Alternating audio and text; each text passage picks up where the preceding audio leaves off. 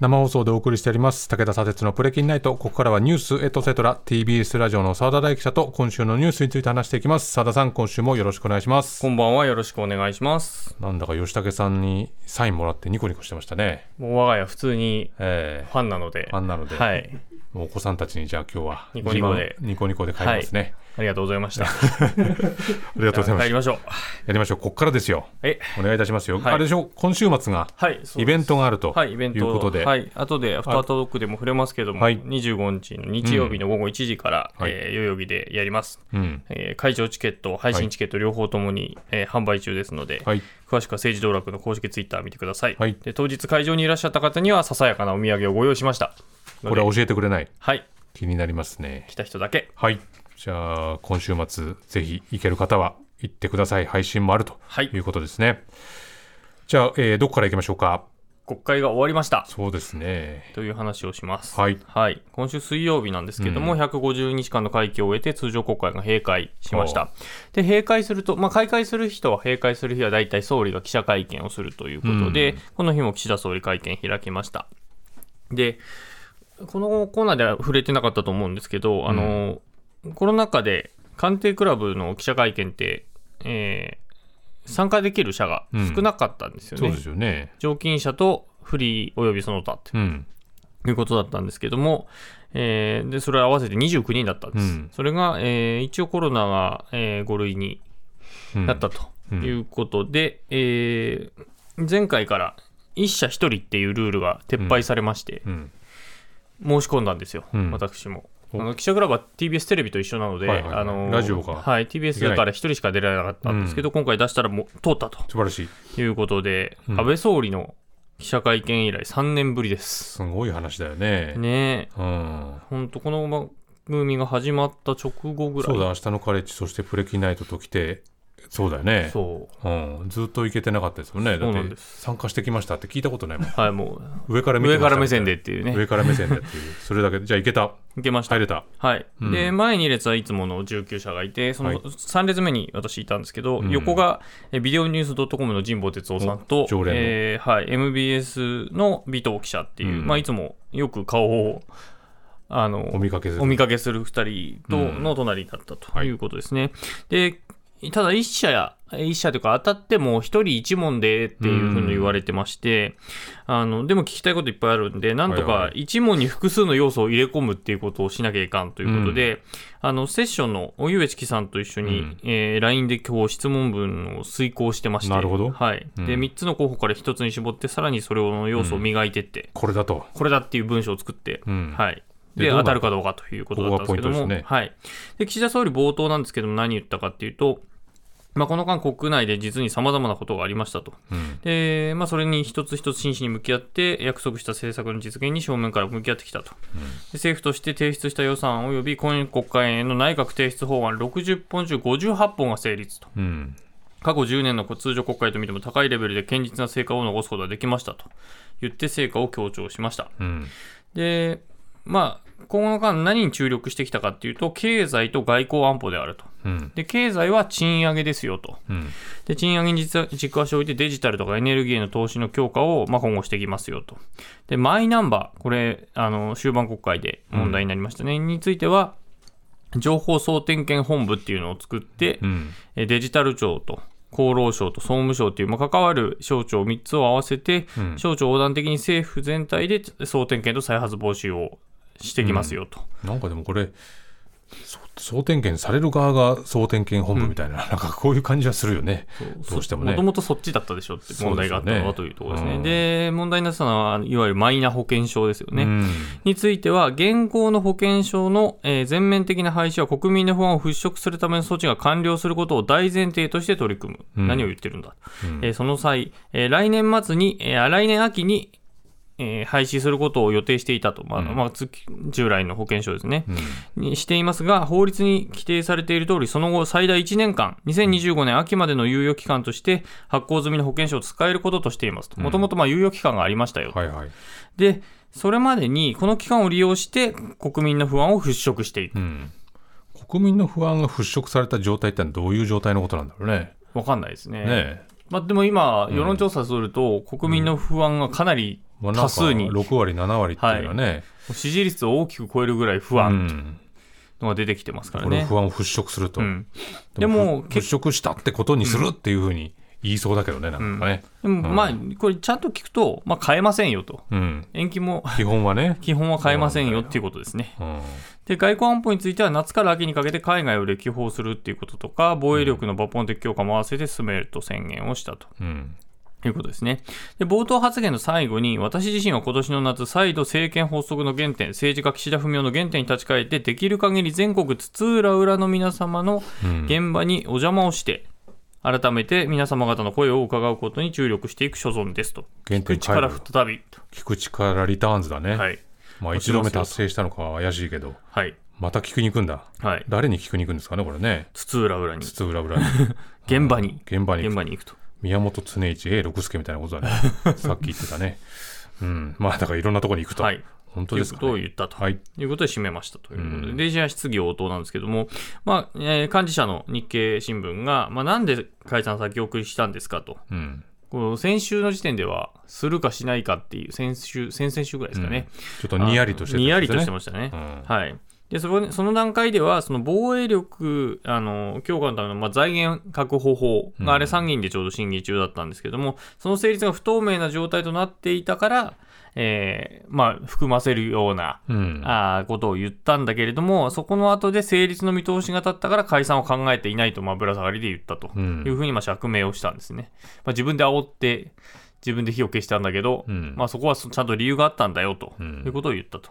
で、テレ東が、えーやはり幹事社で、この時に自分の質問の前に、このさっきの保険証の件についてはい、聞いたんですよね。保険証の廃止については、これ、スケジュール自体は変えないってことですかっていうのを一うん応確認をするさら問いをしてて、それに対して、国民の不安の払拭、これを完了することが大前提であるとだけ回答って、まあ、事実上答えてない。まあ、最初と一緒ですもんね、答えがね。で答えてないのは答えたくないことなんだなという、伸ばしたくないんでしょうね。うんうんっていうことかなというふうに思いました。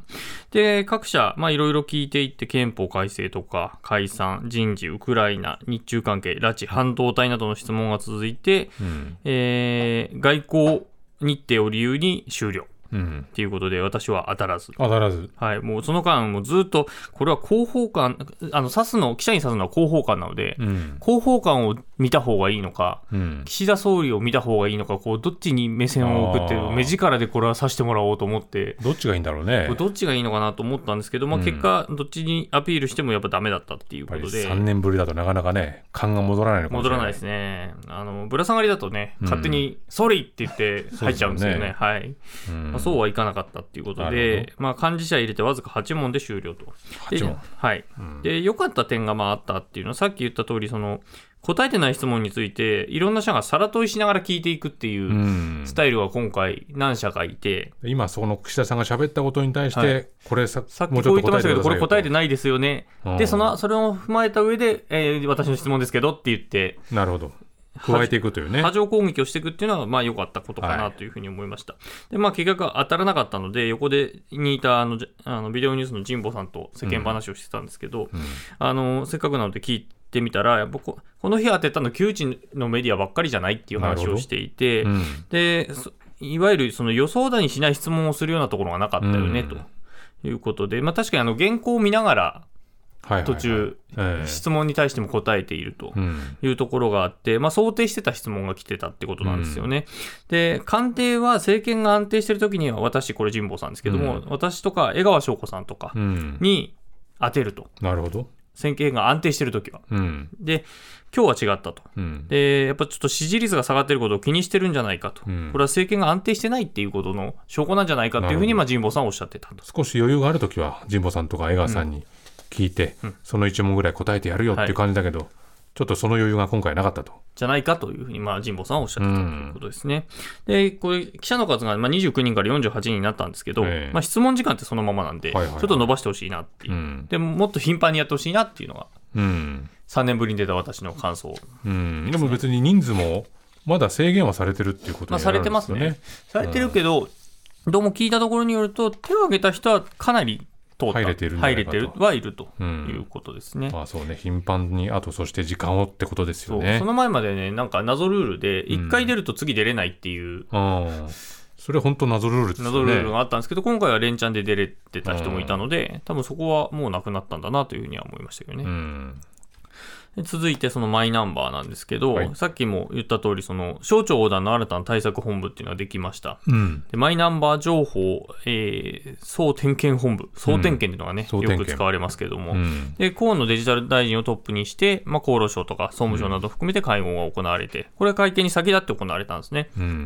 うん。で、河野大臣に対しては、今年秋までをめどにマイナンバーカード取得者向けの専用サイト、マイナーポータルで閲覧可能なすべてのデータの総点検を行うことを指示。うん。結構大々的なうん。ことですあでも不安を払拭って言われて、河野デジタル大臣がトップだと、なんかちょっと不安がすでにそこで増すのではというふうにもまあ、思いますけどね。ブロックしちゃう人ですからね。そうなんですよね。で、政府を挙げて、岸田総理、その会合で先立って挨拶をして、うんえー政府を挙げてコロナ対策、えーあコロナ対応並みの臨戦態勢で国民のマイナンバー制度に対する信頼を一日を早く、うんえー回復すべく政府自治体、えー関係機関一丸となって全力を尽くしてほしいと、うんまあ、劇を飛ばしたわけですね。コロナ対応並みの臨戦態勢。臨戦態勢、戦だと。コロナってでもこの広めないようにっていうことじゃないですか。今回はねどうなんどういうことなんでしょう。でも本当に考えると止め止めればいいと思うんだけど、臨戦態勢というのはな何から何に対して戦なんだろうね。挑むのかっていうことね。よくわからないね。うん。うん。で、まあ、総点検立ち上げて、えー29項目の、えーデータを点検してねということを言ったんですけど、これ、うん。あまりに範囲が広くて、そうだね。えーで、これ、いろんなところ、これ数十万件っていうのをこの間、このコーナーでも話してるんですけど、うん。この幅が広すぎる、かつ、え通常業務がある中でさらに総点検をしますっていうことなので、そうこれ現場相当悲鳴の声が上がってるっていう記事も今週結構出てましたよね。えまあだから、うん、悲鳴もそうだし、えっと、わ私たちは何をやらされるんだろうかっていう。あの不安不満があるってことですよね。でこの状態についてはそのうん。自民党内からも、あの異論の声が出てまして、自民党の山口俊一衆議院議員運営委員長、うん水曜日記者団に対してこれはちょっと乱暴だと。うんでマイナーカードに一元化しないで、えー保保険証と両方使えてもいいんじゃないかと。うんでそのうち自然にマイナンバーカードになっていくっていうのが一番いいと。うんで外国なんかはそうだということで、政府を批判。うんで、やっぱり信頼がないとダメだと。で政府がやる、えーやるわけで、これがトラブルということはもう0点だと。おで民間じゃないんだから、そこは細心の注意を払ってやらないとダメです。うんでデジタル庁の人たちは自分たちができるからみんなできるということを前提でやろうとすると。うん意識改革をしてもらわないと、誰一人取り残さないさないというマイナ,、えーマイナカードのそのキャッチフレーズが泣きますよねと。うん改善を求めたということで、これしかも、あの、匿名で言ってるんじゃなくて、うん。オフオフレコで言ってるんじゃなくて、うん。本当にオンの場で言ってるっていうことなんですね。だから実名で報道されることを前提に話してるっていうことなので、これ党内からも異論とうん。いうことですね。まあでも民間じゃないんだからそこは細心の注意を払ってやらないとって民間に失礼だと思うけどね。うん。まあでもこういう、まあ、異論が自民党内から出てきたもう。出てるっていう。まあそれぐらいのことだということですそうねで。すね。うんで、まあ、国会閉じたわけですけど、まあ、はい残されたこと結構ありますよねということで、うんまあ、振り返っていくと、あの不同意性交罪が盛り込まれたその改正刑法とか、これはもう、ぜ前回配置で、うんえー通ったので、こういうのを通ったのは良かったとは思うんですけど、一方で、ええまあ、防衛費増額の財源法っていうのは、ほとんどの野党が反対。うんで、改正入管法は、あのまあ、いろんな疑惑が次々出てくる中でうん、それが解決されないまま成立。そうだよそうねです。よね。うんで、放送法の磯崎、えー総理補佐官当時のうん介入をに関しても、うんまあ、結構うやむやなままうんですよね。これ3月ぐらいの2月3月ぐらいの議論でしたよね。はい3月ぐらいですかね。うんはい。で、あと文通費の公開が進まず、まあ、それからアフタートークでも触れますけど、うん細田議長の件は一切何も語らず。そうですよね。はいうんで、やっぱ細田さんが説明しないままだと、やっぱ疑惑の衆議院っていうのはそのまま残っちゃうっていう感じですよね。そうです彼がそうですね。議長が。議事進行してるわけですかうらね。ん。で答えないままうん。あの立場でずっと仕事をされてるということですもんね。今日は沖縄戦のね、うん。あの慰霊の日慰霊でもの日でねね、式辞してましたけども、ううん。ん政党制についてどうなんだっていうところありますね。そうね。はい、で防衛増税については、アメリカのバイデン大統領が予算を増やすように、うん。えー説得したっていう発言をしていて、やはりというか、なんというか、なんか3度ぐらい俺は行ったんだみたいなね、そう。いう言葉が出てきましたけど。それで胸張ってましたからね。うん。はい。やっぱり残された課題っていうのはものすごくあるっていう。そうすると、だって、あ当然だけど、こうバイデンがあのもっと防衛費上げろというふうに言われたからやりましたっていうことに現状なっちゃうもんね。でも、予算どうやってつ集めるかっていうことはまだ決まってない状態っていう、まあ、それはこうあの少子化対策予算も実はそうっていう、増やしますって言っただけという現状ですもんね。どっから持ってきますっていうことは一切てないっていう、うん。なるべくあの税金は増やさないで、なんとかさ探しますみたいなことで言ってるっていうところで、でもあの総理はこの夏にも改造をして、うん。どうも秋にも総選挙するんじゃないかっていうのはまだ話としては残っていて、うん。大丈夫かっていうところは残ったままで、うん。国会が閉じたとはい。いうことですね。ただ、マイナンバーの問題があるんで、閉会中審査がかなり近いうちに、うん。来週か再来週かのタイミングでやるということになってるんで、まあ、国会自体はまだ開かれる可能性はあるということですね。澤田さんありがとうございました、えーこの後放送終了後には YouTube でアフタートークの配信もあります。そこでも澤田さんとニュースについて話しますのでラジオ同期の方もぜひ終了後 YouTube ご覧になってください。以上ニュースエトセトラでした。